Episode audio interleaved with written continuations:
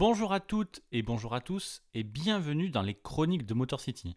Les Chroniques de Motor City, c'est votre podcast dédié à l'histoire et à la culture des trois Pistons. À chaque épisode, nous remontons le temps pour parler des moments et des personnages qui ont compté dans la vie de notre franchise préférée depuis sa création jusqu'à aujourd'hui. Et si vous découvrez le podcast avec cet épisode, je suis Winston, passionné des Detroit Pistons depuis 2002. Après avoir parlé de l'histoire quand même assez tragique de Marvin Barnes lors de la toute dernière chronique, on va se faire un petit plaisir et parler de choses un peu plus légères. Je me suis rendu compte ben, en fait, que je n'avais jamais parlé de All-Star Game dans ce podcast, donc on va rattraper ça dès aujourd'hui. Et peut-être même qu'on va d'ailleurs enchaîner deux épisodes sur cette thématique, mais bon, pour l'instant, restons sur cette chronique numéro 27. Il y a un joueur des Pistons qui était fait pour briller au All-Star Game. Un de ceux ben, qui savait faire le show et qui savait aussi se servir de cet événement pour façonner sa carrière. Évidemment, on va arrêter le suspense tout de suite. On va bien sûr parler d'Azaya Thomas, qui est le meilleur joueur de l'histoire des Pistons, mais aussi celui qui avait le plus de talent brut. Et ce talent, ce talent brut, c'est exactement ce dont on a besoin ben, pour avoir un joueur qui est calibré pour le All-Star Game. Azaya Thomas, c'est 12 sélections consécutives au All-Star Game depuis sa saison rookie jusqu'à son avant-dernière saison. Et pour ses 5 premiers All-Stars, il a été élu directement dans le 5 de départ, ce qui est quand même la marque des très très grands. Et encore, il n'aurait pas dû débuter sur le banc son sixième, mais bon, ça on va en reparler. Au final, Isaiah Thomas a participé à 11 All-Star Games en démarrant 10 d'entre eux. Et puis, comme souvent dans les chroniques de Motor City, ce sont les petites histoires qui nous intéressent. Et là, avec les All-Star Games d'Azaya Thomas, on va avoir de quoi se faire plaisir. Au-delà des simples matchs, des simples All-Star Games où il a dominé, il y a aussi dans ces matchs des étoiles le début de la rivalité avec Michael Jordan, un moment important de sa relation avec Magic Johnson, le début de quelque chose, la fin de sa carrière, etc. Donc aujourd'hui, je vous propose qu'on parle de chaque All-Star Game auquel a participé Azaya Thomas. Alors, on dira à peine un mot sur certains, et puis pour d'autres, ceux qui sont plus importants, on prendra le temps de parler du contexte. Parce que, à l'époque, ces matchs, c'était vraiment un moyen pour les tout meilleurs joueurs de se rencontrer, de se jauger et aussi un petit peu de régler ses comptes. Alors, c'est pas comme aujourd'hui où c'est juste un match d'exhibition entre amis. Non, là, c'était quand même autre chose. Alors bien sûr, il y avait déjà moins de défense et des actions plus spectaculaires que dans un match traditionnel, mais quand Azaya Thomas allait jouer ces All-Star Games, c'était vraiment des matchs entre les meilleurs des meilleurs.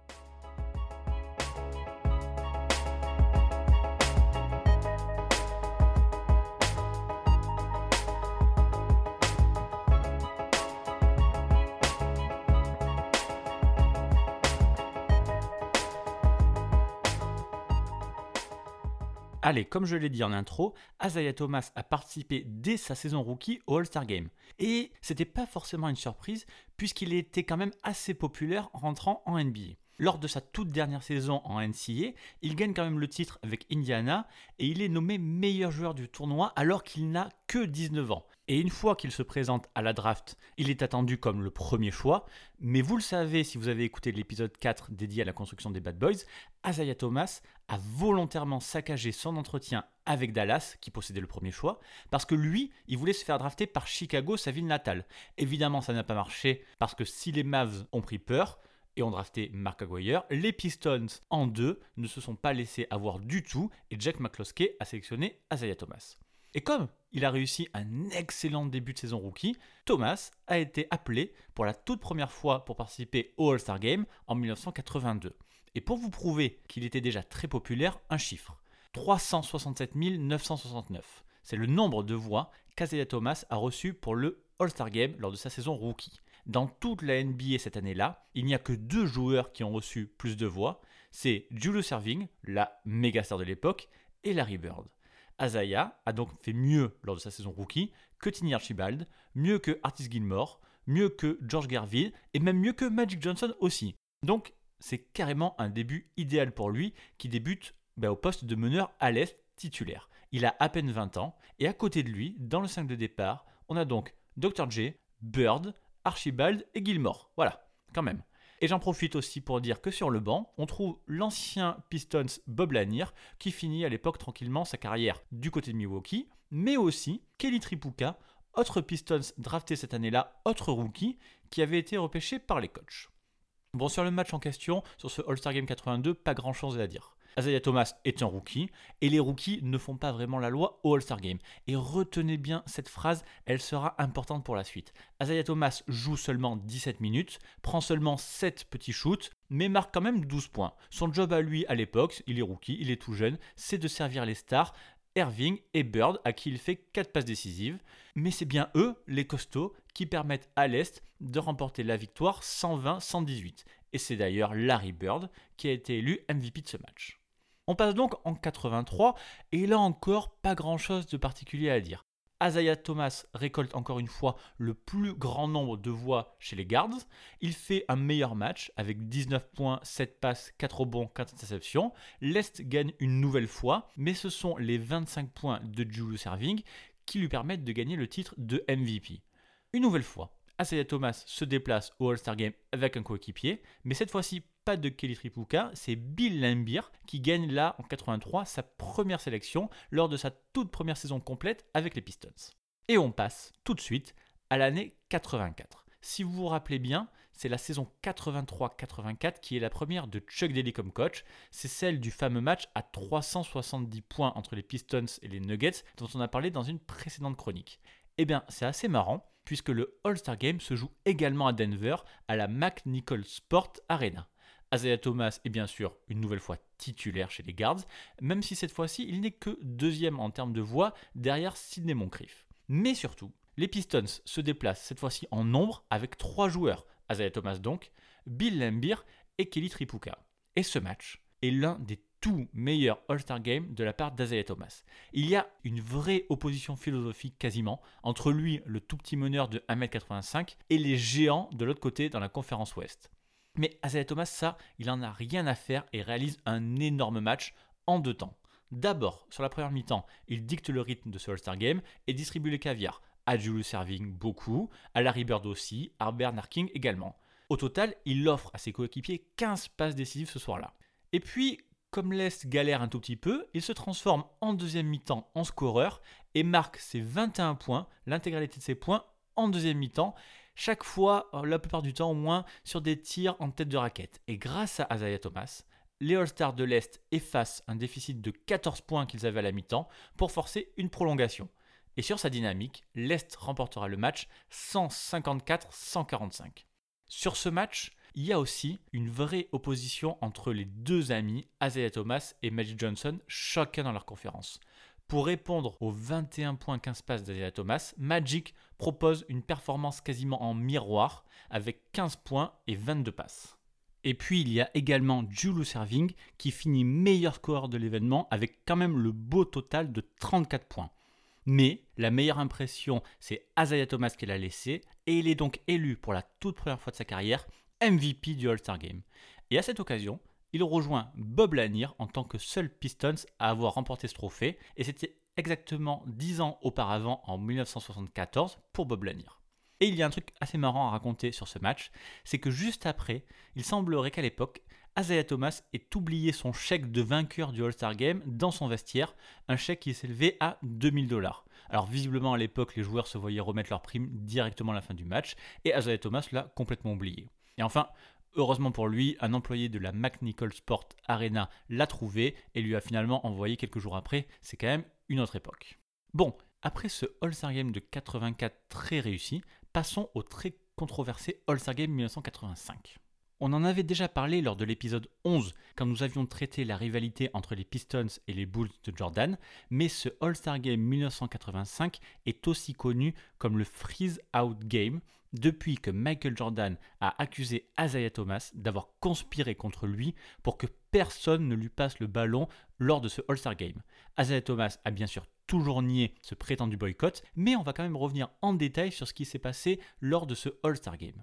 Donc, en 85, Michael Jordan est dans sa saison rookie et il est immédiatement très populaire. Il est élu par les fans comme titulaire dans ce All-Star Game 85, mais seulement en étant deuxième dans le backcourt. Il y a 600 000 voix pour Jordan contre 660 000 pour Isaiah Thomas, qui est là depuis 3 ans, qui a été déjà élu une fois MVP de l'All-Star Game, donc c'est normal. Et puis, il y a le fait que Jordan débarque dans ce All-Star Game comme un rookie superstar et qui commence à bousculer les codes. Jordan déclenche d'abord une première petite polémique lors du Slam Dunk Contest du samedi en passant tout le premier tour du concours, non pas avec son maillot des Bulls comme les autres joueurs, ou avec une tenue fournie par l'équipe.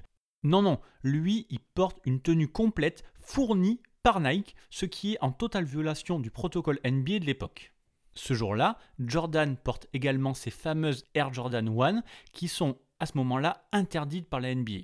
Alors bref, autant être direct, le rookie Michael Jordan se sert de son tout premier All-Star Game pour faire la promotion de Nike. Alors, on peut peut-être être, d'accord avec ça, trouver que c'est du génie marketing, etc. Mais il faut savoir que dans cette NBA qui est déjà très carrée sur la tradition, en 1985, ça passe quand même moyen. Et surtout, ça ne plaît pas vraiment aux vétérans. Eux, ils font attention à bien respecter le règlement. Ils portent des chaussures qui sont blanches immaculées, qui sont validées par la ligue. Et puis, soyons aussi honnêtes, ils sont sans doute un petit peu jaloux de ce jeune qui débarque pour sa toute première saison et qui a déjà des chaussures à son nom et qui a déjà un contrat plus grand que n'importe qui. Donc, d'après la plupart des témoignages de l'époque, tous les vétérans, les Julius Serving, les Magic Johnson, Larry Bird, Isaiah Thomas, etc., sont un petit peu fâchés et décident en amont des oppositions qu'il va y avoir pendant ce match. Par exemple, Magic et Isaiah vont se défendre l'un l'autre, mais tranquillement, en mode relâche. Et par contre, George Gervin va se charger de Michael Jordan, histoire de voir s'il tient un petit peu la comparaison. Et il est aussi décidé que Larry Bird sera favorisé et qu'il aura le maximum de shoot, puisque le All-Star Game se déroule chez lui dans l'Indiana. Bref, voilà, dans les grandes lignes, vous comprenez bien que les joueurs, les vétérans se sont mis d'accord, mais en aucun cas Jordan n'est boycotté, et en aucun cas surtout Isaiah Thomas pourrait en être le seul instigateur. Et puis, tout simplement, penser que Isaiah Thomas, 23 ans à l'époque, pouvait dicter la conduite de Larry Bird, de Moses Malone ou de Julius Serving, bah, c'est quand même assez comique. Et c'est même assez impensable de croire qu'Azaya Thomas ait pu dire à un vétéran comme George Garvin Bon, mais toi aujourd'hui tu vas défendre dur, très dur sur Michael. Non, c'est improbable. Mais on peut même aller plus loin et regarder le match, revoir le match en se disant Est-ce qu'il y a eu ce boycott? Alors effectivement, Jordan ne fait pas grand-chose. Il ne prend que 9 tirs, soit le plus petit nombre parmi les starters de l'Est. Mais bon, 9 tirs, c'est quand même pas rien pour un rookie. Vous vous rappelez au début de ce podcast, quand je vous ai dit combien de tirs avait pris Isaiah Thomas pour son premier All-Star Game? Oui, c'était 7. Donc 2 de moins qu'un Jordan prétendument boycotté. Et puis, rien que sur cette édition-là, l'édition 85, avec 9 tirs, Jordan a tenté plus de tirs que Robert Parrish, Dennis Johnson, Sidney Moncrief et Michael Ray Richardson, et seulement un seul de moins que Bernard King et Moses Malone de l'équipe de l'Est. Et même à l'Ouest, Adrian Dantley, Alex English, Jack Sigma, mais surtout l'autre rookie Hakim Olajuwon, choisi avant Jordan, je le rappelle, ont tenté moins de 9 tirs. Olajuwon, lui, il n'en a tenté que 2. Donc voilà, on ne peut pas parler de boycott pour Jordan et pas pour les autres. Et puis, sur ces 9 tirs, Jordan n'en met simplement que 2, ce qui prouve bien qu'il n'était sûrement pas dans un grand soir et que la défense de George Garvin était très efficace. Et d'ailleurs, de l'autre côté, George Garvin a été très agressif avec un 10 sur 12 en 25 minutes, une autre preuve que Jordan n'était pas très concerné par ce match. D'ailleurs, après le match, Gervin a déclaré à la presse que Michael est un débutant et il a beaucoup à apprendre, comme nous l'avons tous fait.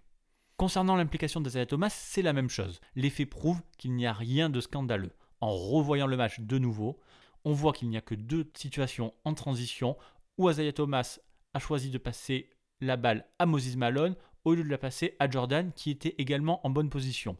Je rappelle que Moses Malone était triple MVP et champion deux ans auparavant, en 1983, et qu'à l'époque, c'était plutôt la norme de privilégier les big men.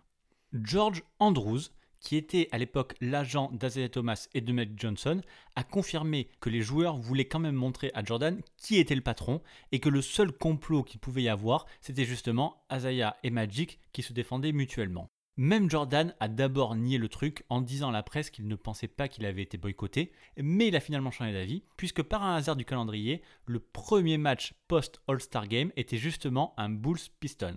Sur ce match, Jordan s'est clairement vengé avec une perf XXL, il faut le reconnaître. 49 points, 15 rebonds, 5 passes, 4 interceptions pour une victoire des Bulls en prolongation. Ce match est devenu le Freeze Out Revenge et Sonny Vaccaro, président de Nike à l'époque, avait confirmé que pour Jordan, c'était devenu personnel, il voulait se venger d'un complot qui malheureusement n'avait pas vraiment existé.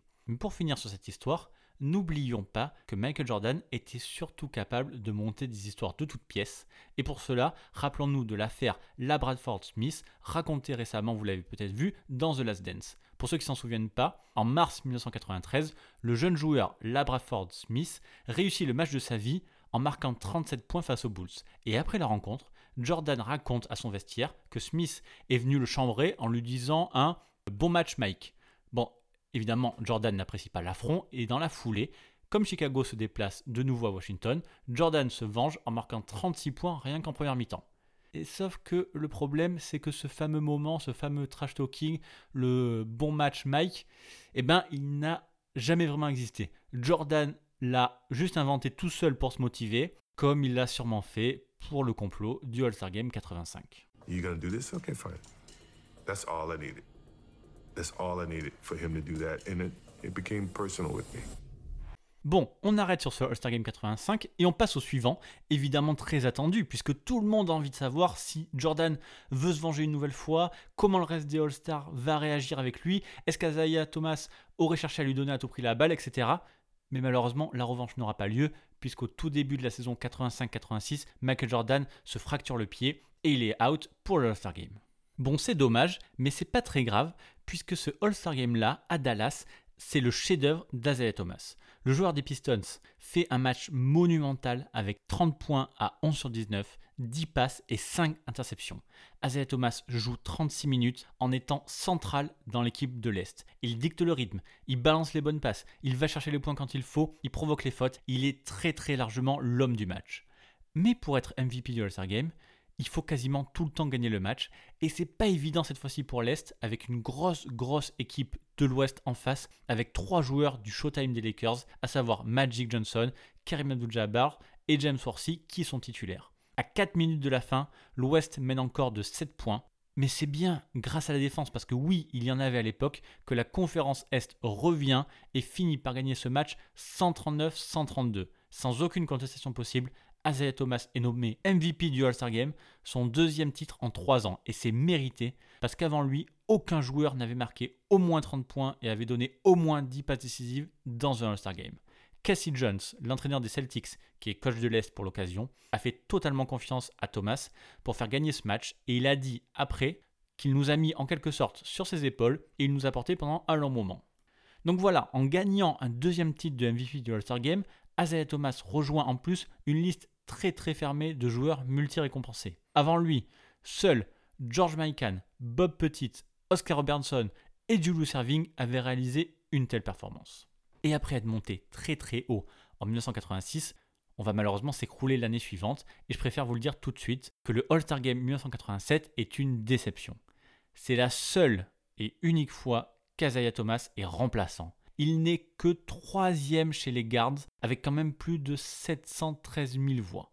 Mais ce qui est intéressant, c'est de voir qui sont les deux joueurs devant lui. Le premier, c'est facile, c'est Michael Jordan avec 1 141 000 voix, ce qui est colossal.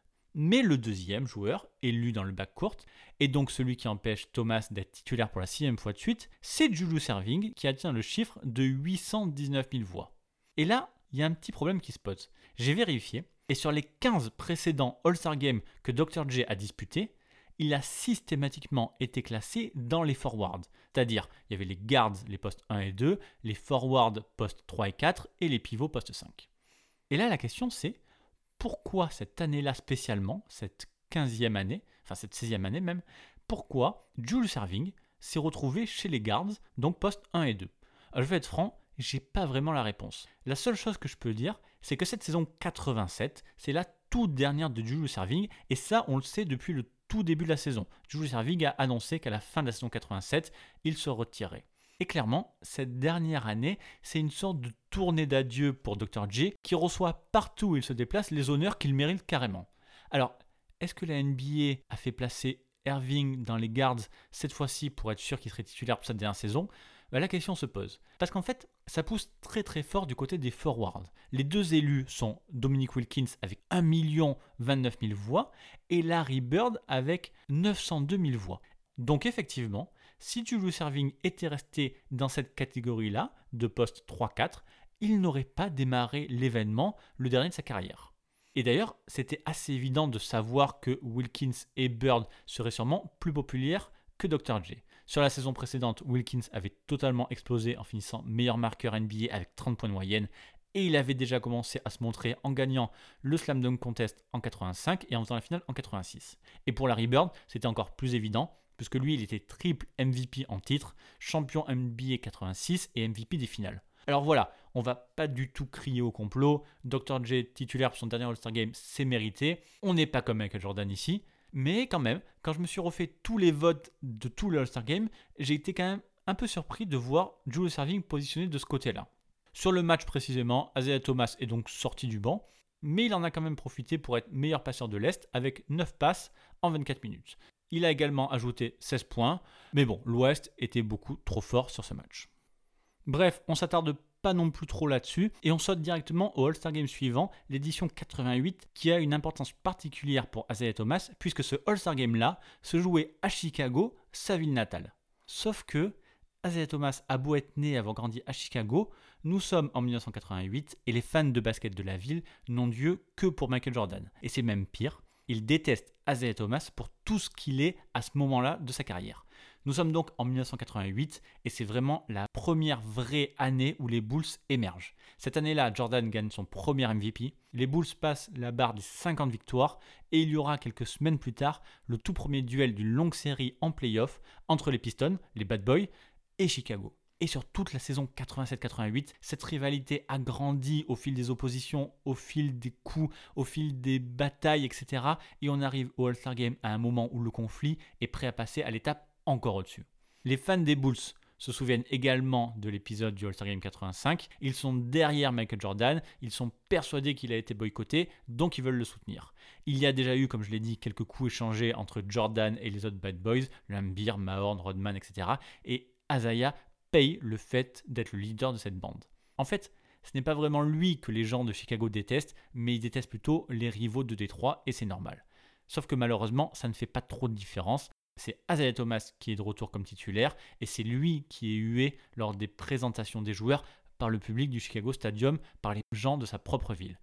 Ça n'a pas l'air d'être grand-chose bien sûr, mais en fait c'est clairement l'un des moments les plus tristes de la carrière d'Azalea Thomas. Évidemment, lui, il a minimisé l'affaire quand la presse l'a interrogé, en expliquant que la seule chose dont il se souvenait, c'était le soutien de sa famille et de ses amis.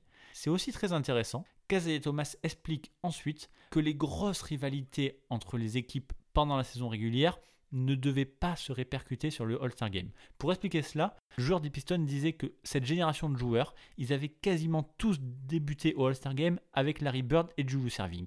Et qu'ils avaient pu voir que malgré la grosse rivalité entre Philly et Boston, ben les deux joueurs, Dr. J et Larry Bird, oubliaient tout ça le temps du All-Star Game. Et pourtant, ils en étaient déjà venus aux mains tous les deux et plutôt violemment. Mais voilà, une fois arrivé le All-Star Game, c'était oublié.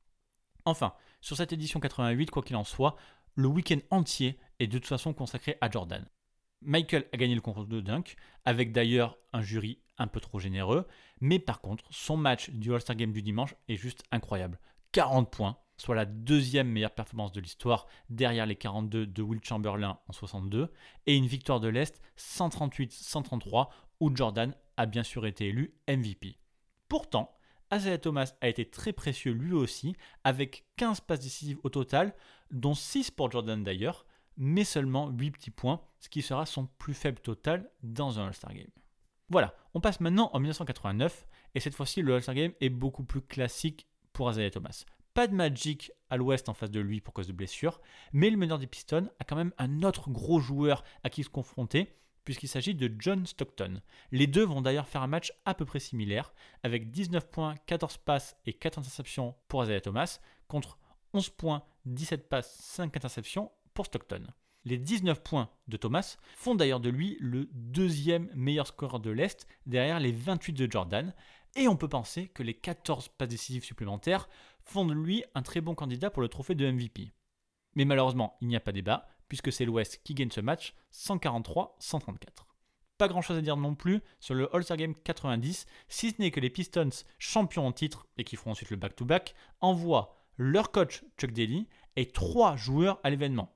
Isaiah Thomas, mais aussi Joe Dumars et Denise Rodman qui fêtent là leur toute première sélection. C'est d'ailleurs un All-Star Game de trio, puisque Larry Bird, Kevin McHale et Robert Parrish représentent Boston, et Magic Johnson, James Worthy et Icy Green représentent Los Angeles. Ce match, l'Est va le gagner 130-113, et Isaiah Thomas y est pour beaucoup. 15 points à 7 sur 12, 9 passes décisives, 3 interceptions, 4 rebonds et une seule perte de balle en seulement 27 minutes de jeu. Chuck Daly s'est d'ailleurs fait plaisir en utilisant ben, plusieurs fois dans ce match son trio en même temps. Et il a été, entre autres, assez respectueux du rôle de chacun. Et ça a donné des All-Stars de l'Est très collectifs. Il y a Jordan 17 points, Barclay 17 points, Azaya 15 points, Ewing 12 points, Parrish 14, McHale et Wilkins 13, en étant en plus sortis de banc. Donc, qui a été élu MVP Eh bien, personne de l'Est, puisque la NBA choisit de donner le MVP à l'équipe perdante et à Magic Johnson, qui a fait un match correct avec 22 points, 4 passes, 6 rebonds, mais pas incroyable non plus, et en fait, même plutôt loin de ses standards habituels. Eh, hey, Topper, c'est quoi ce livre? Grandes espérances. Mais ça vaut le coup C'est pas ce que j'espérais. Ça fait donc un nouveau titre de MVP potentiel qui échappe à Isaiah Thomas. En 89, il est très fort, mais l'Est ne gagne pas. En 90, il est très correct, l'Est gagne, mais le MVP retourne à l'Ouest. Et ce n'est pas en 91 qu'il va pouvoir avoir une autre chance, puisqu'il est blessé cette année-là et ne participe pas à l'événement, alors que les fans l'avaient encore une fois élu dans le 5 de départ. Cette année-là, en 91, Isaiah Thomas se blesse à la main début janvier et doit subir une opération qui lui fait rater toute la fin de la saison régulière. Il ne reviendra que quelques matchs avant les playoffs, c'est ces fameux playoffs 91 où les Bulls réussissent enfin à battre les Pistons et qui marquent le début de la fin des Bad Boys. Mais bref, tout ça nous emmène au dernier gros morceau de notre podcast, le All-Star Game 1992. Celui-ci, c'est tout simplement l'un des plus grands moments de la NBA et je pèse mes mots. C'est lors de ce All-Star Game que Magic Johnson est provisoirement sorti de sa retraite, une retraite ben, qui lui avait été forcée par son diagnostic positif au VIH. Au tout début de la saison 91-92, Magic Johnson, qui n'avait que 32 ans, s'était volontairement retiré des parquets à cause de la maladie. Et pourtant, malgré les rumeurs, malgré la méconnaissance de la maladie à l'époque, eh bien, plus de 658 000 personnes ont voté pour envoyer Magic Johnson au All-Star Game. Il y a seulement, sur tout l'événement, 6 joueurs qui ont eu plus de voix que lui. Jordan, Barclay, Bird, Karl Malone, Drexler et Chris Mullin. Sauf que, si voir Magic au All-Star Game, ben c'était une volonté du public, c'était carrément moins évident parmi les joueurs de la NBA ou au moins certains joueurs qui ne voulaient absolument pas jouer avec un gars qui est atteint du sida à leur côté, notamment le plus virulent Karl Malone, qui parlera plus tard d'une inquiétude vis-à-vis d'une contamination par des coupures lors d'un match. Il y avait d'autres joueurs aussi, comme Charles Barkley ou Clay Drexler, qui ont eu quelques paroles contre Magic, mais eux mettaient plutôt en avant l'aspect sportif. Barclay disait que le All-Star Game une récompense pour les joueurs qui avaient connu une excellente première partie de la saison, et Drexler pensait que Magic devait laisser la place à ceux qui méritaient d'être sur le parquet. Drexler confirmait aussi d'ailleurs que d'autres joueurs ne voulaient pas jouer contre Magic s'ils avaient une chance de contracter la maladie, mais que lui avait parlé au médecin et qu'il lui avait garanti qu'on ne pouvait pas devenir séropositif de cette manière. En gros, si vous aviez un doute, Clay Drexler était bien plus intelligent que Karl Malone. Et si vous vous rappelez l'épisode 5 dédié à l'amitié entre Isaiah Thomas et Magic Johnson, vous vous souvenez peut-être qu'à cette époque-là, les deux joueurs sont en froid. Magic et Isaiah se sont déjà éloignés après les finales 88 et 89, mais depuis l'annonce de la maladie de Magic, c'est un vrai fossé entre les deux. Magic pense qu'Azaya Thomas fait courir une rumeur sur sa potentielle homosexualité, et à chaque fois que le joueur des Pistons essaye de se défendre, il est super maladroit dans ses propos. Et pourtant, c'est quand même grâce à Azaya Thomas que Magic Johnson va pouvoir vivre ce All-Star Game de légende. À cette époque-là, Azaya est président de l'association des joueurs. Il entend dans la presse les protestations de Karl Malone et des autres, et donc, il organise une réunion avec tous les joueurs concernés par le All-Star Game et il explique à tout le monde que, de 1, le risque de contamination est nul, de 2, que Magic va jouer le match et que de 3, En plus, lors de sa présentation, tous les joueurs seront à leur côté et le prendront tous dans leurs bras. Isaiah Thomas a le soutien du commissionneur David Stern et l'affaire est entendue, c'est la fin de cette période de doute. Tim Hardaway, désigné lui pour être starter vu que Magic n'était pas considéré comme un joueur actif, lui laisse en plus volontairement sa place de titulaire dans ce qui est l'un des gestes les plus altruistes de l'histoire de la NBA. À partir de là, ben, l'histoire devient juste parfaite. Lors de l'introduction d'avant-match, la fougue fait une ovation à Magic Johnson pendant de très très longues minutes. Et pendant ce temps-là, pendant que la foule crie du Magic Magic, Isaiah Thomas, eh ben, il montre aux autres joueurs comment réagir et va embrasser Magic Johnson comme les deux avaient l'habitude de le faire avant. Tous les autres joueurs de l'Est font ensuite la même chose. Et d'ailleurs, il y a un moment qui est super sympa où Magic se marre en lâchant un Oh non quand c'est Denise Rodman qui approche pour lui faire un câlin. Sinon, le match est génial avec deux rosters complètement fous. Sur les 10 joueurs qui démarrent ce All-Star Game, 9 d'entre eux vont ensuite jouer pour la Dream Team au JO de Barcelone cet été-là. Et évidemment, vous savez qui est le dixième. Par contre, pas de débat sur le jeu, le score, le potentiel MVP, on s'en fout complètement. C'est évidemment une sorte d'hommage géant à Magic Johnson. Je vous passe les détails, vous pourrez les regarder des passes aveugles de Magic, de ses nombreux paniers, etc. On va juste parler des trois dernières minutes du match. Magic marque pour la première fois à 3 points et la foule prend feu. Sur la possession suivante, Isaiah Thomas s'amuse en 1 contre 1 sur Magic avec ses petits dribbles flashy, puis ressort pour un shooter. Juste derrière, Magic marque un deuxième 3 points de suite. Et quand il remonte le terrain, il y a Isaiah Thomas qui le pousse en se marrant et les deux se mettent à chambrer et le public applaudit, etc. C'est énorme. Et les trois dernières possessions sont encore de meilleurs moments. D'abord en attaque, Isaiah Thomas demande à tout le monde de s'écarter et défie Magic en 1 contre 1. Ça devient n'importe quoi. La salle a clairement envie d'exploser. Les deux se marrent et à la toute fin des 24 secondes, Isaiah prend juste un shoot en pull-up qu'il rate. Et là, Magic rajoute des tonnes pour le public et lève le point comme s'il voulait célébrer une victoire. Et la possession suivante, c'est Jordan cette fois-ci qui joue Magic en tête à tête. Tout le monde s'écarte. Alors bien sûr, hein, Jordan en plus dans son prime aurait carrément pu marquer facilement. Mais là encore, comme avec Azaya, il s'amuse juste à prendre un tir quelconque qui rate lui aussi. Et de nouveau, Magic lève le point. Et pour la toute dernière possession, c'est encore mieux. Michael Jordan et Azaya Thomas font une prise à deux au All-Star Game, hein, je le rappelle, sur Magic Johnson au milieu du terrain. Magic est plus ou moins forcé de passer la balle, et pendant quelques secondes, Jordan le bloque de façon exagérée pour l'empêcher de récupérer ce ballon, avant de finalement décider de relâcher la pression. Magic Johnson récupère la balle, il fait un post-up sur Isaiah Thomas et lâche totalement déséquilibré un tout dernier 3 points qui rentre miraculeusement. Il reste 14 secondes à jouer, mais personne n'en a plus rien à faire et tous les joueurs, même ceux du banc, retrouvent Magic au milieu du terrain pour lui faire un énorme câlin. L'Ouest s'impose 153-113 et Magic, qui n'avait pas joué depuis plusieurs mois, réussit un match plein avec 25 points et 9 passes. Évidemment, il est élu MVP du match, mais tout ça c'est complètement secondaire. Ce qui compte, c'est Magic qui montre qu'on peut jouer au basket même atteint du VIH. Plus tard, Magic Johnson dira que c'était la thérapie dont il avait besoin pour continuer à vivre le reste de sa vie. Cela ben, a montré aux gens qu'il pouvait jouer contre lui et que rien ne se passerait.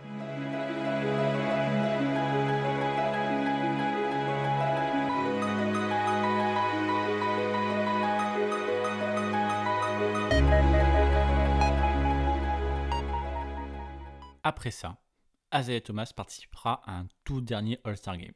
Ce sera en 1993 pour son avant-dernière saison. À 31 ans, Thomas est encore jeune, mais malheureusement, plusieurs blessures viendront mettre un terme à sa carrière l'année suivante. Et ce All-Star Game 93 est un peu symbolique, puisqu'en quelque sorte, il marque un passage de flambeau. C'est donc le dernier d'Azaya Thomas, c'est le dernier de Jordan avant sa première retraite, mais c'est aussi le premier de Shaquille O'Neal, qui sera un petit peu le symbole de cette nouvelle génération. Vous avez pu le voir tout au long de ce podcast, le All-Star Game a rythmé la carrière d'Azaya Thomas. Il a fait de lui un joueur populaire, élu à chaque fois ou presque dans le 5 de départ. En étant double MVP, il lui a offert les honneurs que la NBA lui a toujours refusés ailleurs, puisqu'il faut le savoir, Isaiah Thomas n'a jamais été top 5 MVP et n'a été que 5 fois All-NBA Team, jamais pendant l'époque des Bad Boys. Mais le All-Star Game a aussi été un symbole de sa relation avec Michael Jordan ou avec Magic Johnson. Ce qu'on retiendra, c'est aussi qu'Isaiah Thomas a été l'un des tout meilleurs joueurs All-Star de l'histoire de la ligue. En 11 matchs, il a tourné en 16,8 points, 8,8 passes décisives, 2,8 interceptions et 2,5 rebonds en 29 minutes avec deux titres de MVP. À cette époque-là, le All-Star Game, c'est important, n'était pas le cirque d'aujourd'hui et ce match, c'était encore une bataille pour voir qui étaient les meilleurs joueurs. Et clairement, Isaiah Thomas a montré pendant 10 ans à quelle catégorie il appartenait et c'était important de faire tout un podcast pour le rappeler. Nous voici donc à la fin de cette chronique.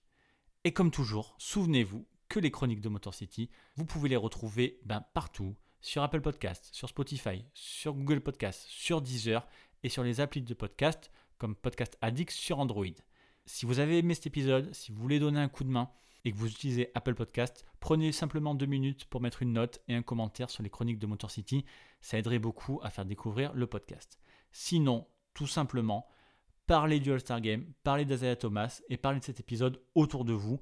Ça nous permet de toucher encore plus de personnes. En attendant le prochain numéro, je vous invite à me retrouver sur Twitter pistonfr et sur le site pistonfr.com. Merci à tous pour vos partages, pour votre soutien et à très bientôt pour une prochaine chronique.